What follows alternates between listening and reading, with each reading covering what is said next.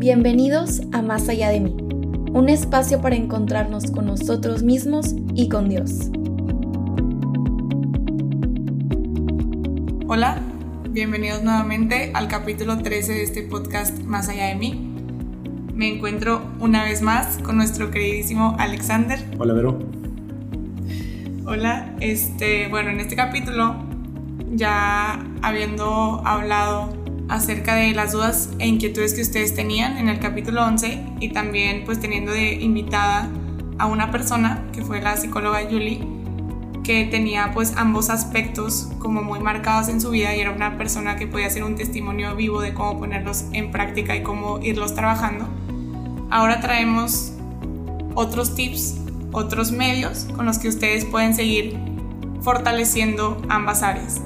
Sí, que de hecho tips y, y, ahora sí ejercicios los vamos a ver en los siguientes dos capítulos ya para cerrar la primera temporada. Vamos a hablar un poquito sobre cómo buscar hacer silencio, que sabemos que es súper importante para interiorizar, es súper importante para ver hacia adentro de nosotros, ya sea en el ámbito psicológico o en el ámbito espiritual.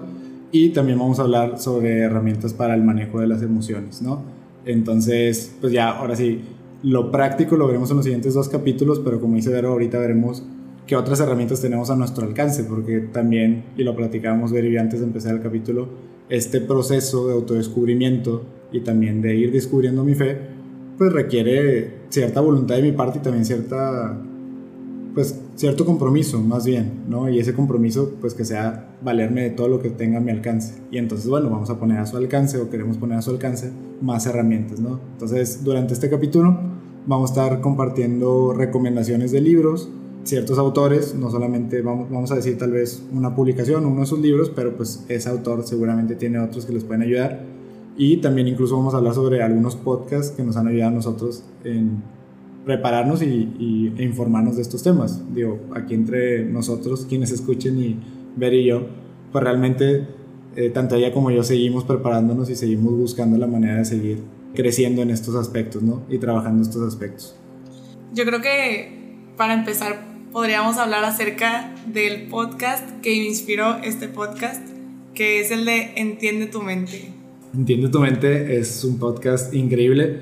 Eh, es un grupo de tres españoles. Bueno, realmente en la producción creo que hay cuatro personas, pero quienes están constantemente, más allá de la gente que va rotando y así como nosotros, ciertos invitados, etc. Uno es estudiante de psicología todavía, que, que funge como moderador entre dos profesionistas que se encargan en distintas ramas, digamos, de, de la psicoterapia. Uno es psicoterapeuta tal cual, si no me equivoco, y la otra este, profesionista más bien va orientada al tema del coaching, no tanto como la parte psicológica, pero sí la parte de trabajo pues personal y emocional y de la voluntad, ¿no? Y digo, creo que así empezaron, pero a estas alturas van como 150 capítulos y hablan realmente de todo. Claro, y lo, lo que notamos y lo que nos inspiró es que ponían conceptos que tal vez no parecieran tan fáciles de entender en palabras y para que sirviera como herramienta para que mucha gente realmente pudiera entender su mente, así como dice el título, ¿no? Entonces de ahí se basó como, como la idea de también generar una herramienta para ustedes y pues también les puede servir, ¿no? O sea, porque tratan diferentes contextos, que si la ansiedad, que si la depresión, o sea, diferentes términos que podemos escuchar, pero no sabemos bien de dónde vienen o a qué se refieren.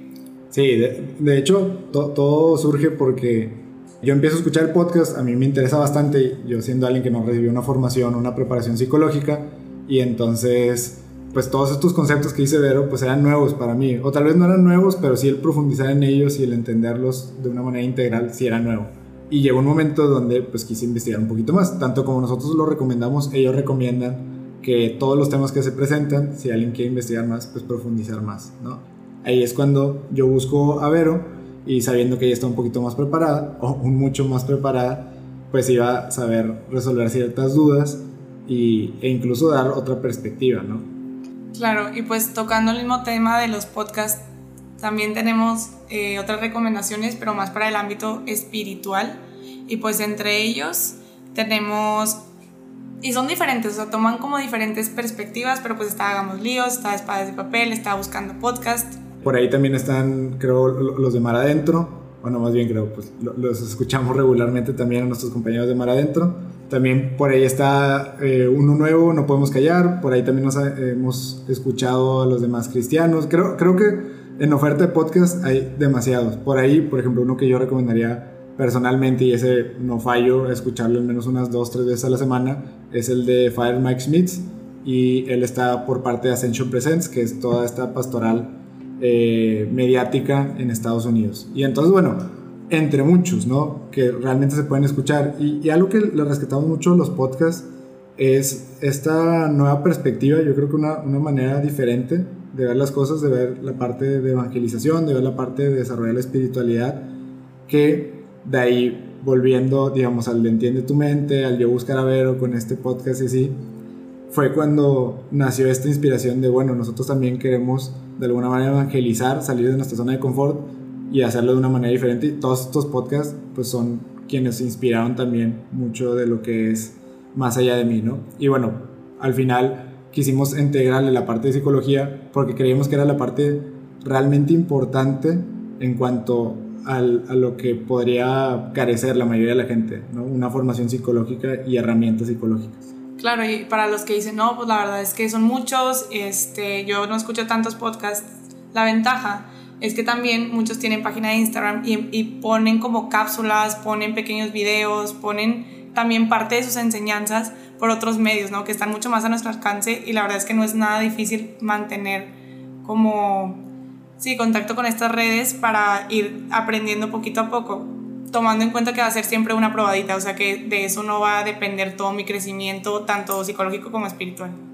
Claro, y bueno, y, siguiendo con, con, esta idea que comenta Vero, realmente buscábamos cómo integrar ambas dimensiones y pues, no sé, fortuitamente, coincidentemente o disidentemente, como algunos nos gusta llegar a pensar, nos cruzamos con, con un curso de Catholic Link, que es logoterapia, Logoterapia, de hecho, como que en la, vida, ¿no? O sea, como que esta, esta, esta práctica en, en, la vida diaria.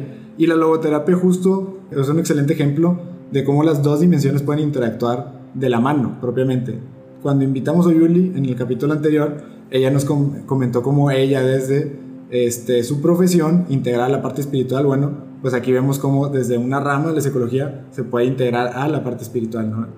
Sí, esta, esta rama que no pertenece en sí a ninguna religión, pero rescata la parte espiritual del hombre y habla mucho también acerca de esta voluntad y de esta libertad que tiene de usar esta capacidad de, pues literal, de ir más allá de mí.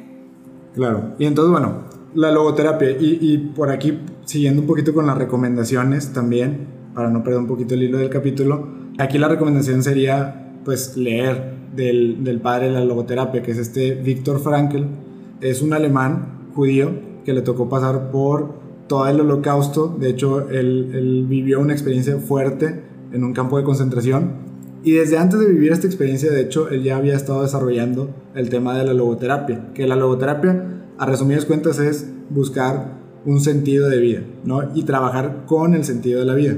Entonces, para quienes tengan como que ciertos problemas existenciales, ya lo hablábamos también en uno de los capítulos, al existencialismo, pues la receta es el sentido, ¿no? Y entonces Víctor Frankl empieza a lidiar con estos temas y cuando vive su experiencia fuerte en el campo de concentración es cuando se da cuenta de lo importante que es encontrar un sentido a la vida y trabajar una terapia desde ese sentido de la vida, ¿no?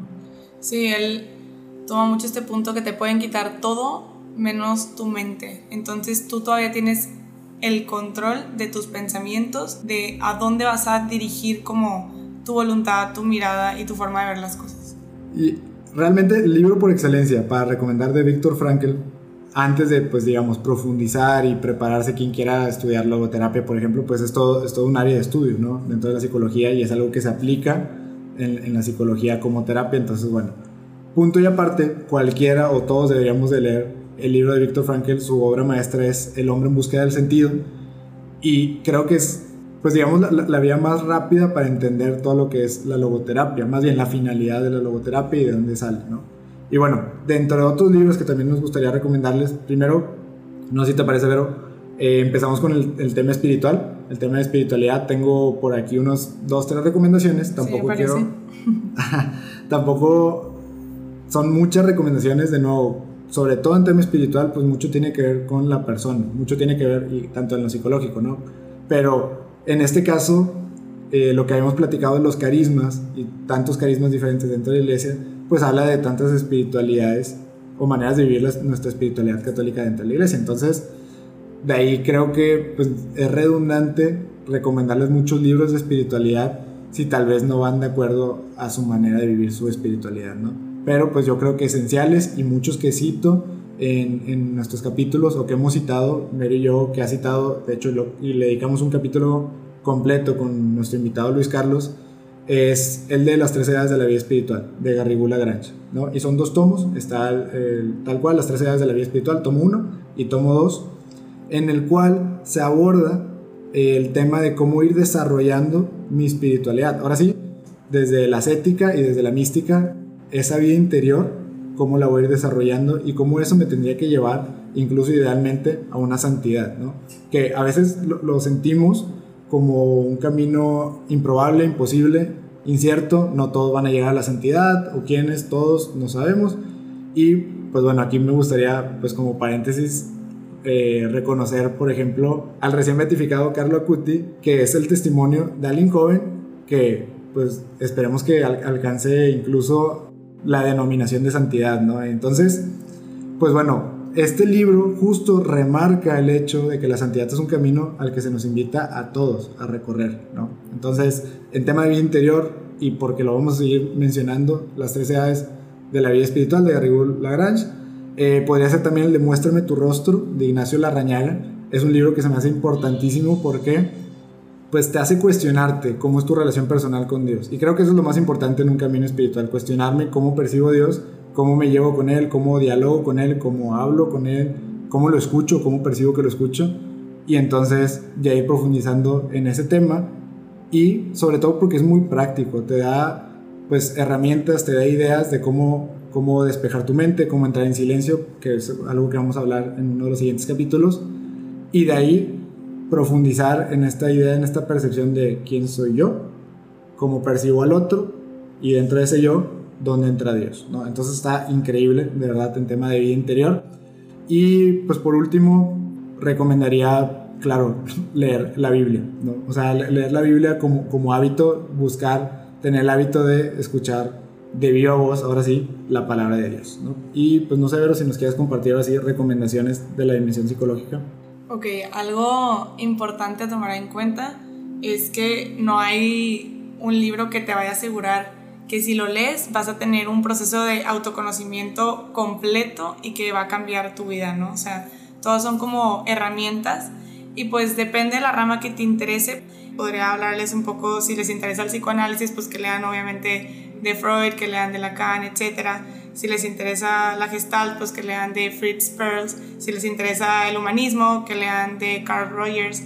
Si les interesa la sistémica, pues que lean sobre todo de Milton Erickson y Gregory Bateson, que son como las ideas de las que se empezaron a desarrollar las diferentes escuelas. Pero nuevamente ahí solo vamos a tener teoría, solo vamos a tener un poquito más de conocimiento, pero no significa que yo pueda aplicármelo a mí mismo así tan fácil, ¿no? Entonces yo siempre voy a recomendar la terapia como tal, porque está esta visión objetiva del psicólogo acompañándome en ese proceso y los libros como herramientas. Pero para conocerme un poco mejor, y creo que algo que sí me puede ayudar es, por ejemplo, el libro de los cinco lenguajes del amor de Gary Chapman. Ese libro sí lo recomiendo, ¿por? Porque te ayuda a como darte una idea e ir conociendo un poco más, un aspecto súper importante, ¿no? Que te sirve para cualquier relación que tengas en tu vida, tanto con tu familia, tus amigos, tu pareja, etc. El saber cómo a mí me gusta dar amor, pero también cómo yo tengo la necesidad de recibirlo, pues ahí me va como dando una idea acerca de algo más de mí. O por ejemplo, si a alguien le interesa conocer en específico la teoría sistémica, hay un libro que se llama Introducción al Pensamiento Sistémico de Joseph O'Connor. Claramente, pues es una probadita, ¿no? De lo que es la sistémica, no como toda la teoría, pero puede ayudar. Y un libro muy práctico que me gusta porque la verdad es que tanto la angustia como la ansiedad es un tema que cada vez es más recurrente en, pues, en la vida de muchos de nosotros, ¿no? Ya sea en nosotros o en alguno de nuestros familiares. Entonces un libro muy práctico es el de 10 soluciones simples para vencer la angustia de Kevin Georgi, Kevin Georgi. y Pamela Wigard. No sé cómo se pronuncia, pero está muy bueno y es muy práctico y aparte te habla como de ciertas distorsiones cognitivas, entonces te va ayudando a hacer conciencia de esos errores de pensamiento que te pueden llevar a estar más angustiado en tu día a día. Claro, y me acuerdo que por ahí también me habías comentado otro par de recomendaciones y de hecho me llamó la atención y que creo que también aquí me gustaría aconsejar a quienes nos estén escuchando, más por la esencia del podcast, no, no centrarnos en, déjame leo un chorro sobre psicología y técnicas para entender mi mente y técnicas, herramientas para entender mi mente y de espiritualidad me dedico solamente a leer la Biblia.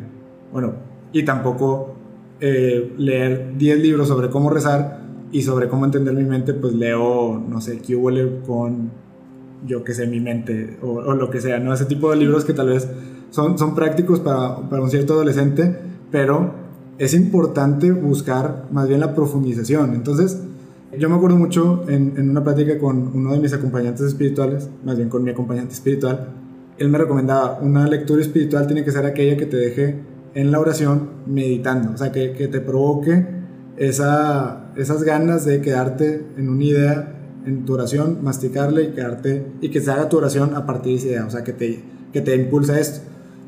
Por la contraparte, en la parte psicológica, tiene que ser igual de importante, o sea, ideas que de verdad me cuestionen y me hagan reflexionar en, pues, aplica para mí, no aplica para mí, no lo había visto antes, sí lo había visto antes, y esto cómo lo puedo empezar a trabajar, ¿no? Y tal vez incluso, pues comentarlo, o sea, que te lleguen también a comentarlo con tu terapeuta, y oye, leí esto y se me hace importante que lo podamos trabajar, o tú qué opinas, y que de su mano puedan también empezar a trabajar. Claro, justo en terapia a veces los psicólogos dejamos cierta lectura que puede ser como complementaria. Por ejemplo, el de la trampa de la felicidad. Sí.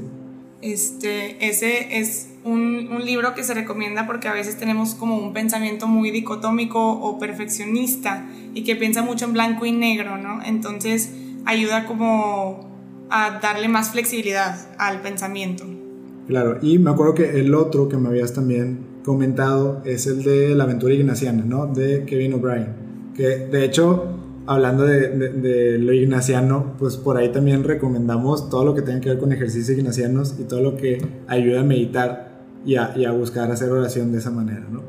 Claro, porque todo ya viene siendo más práctico, o sea, ya no es solo algo que lees, sino algo que te ayuda a llevar tu vida espiritual de cierta forma.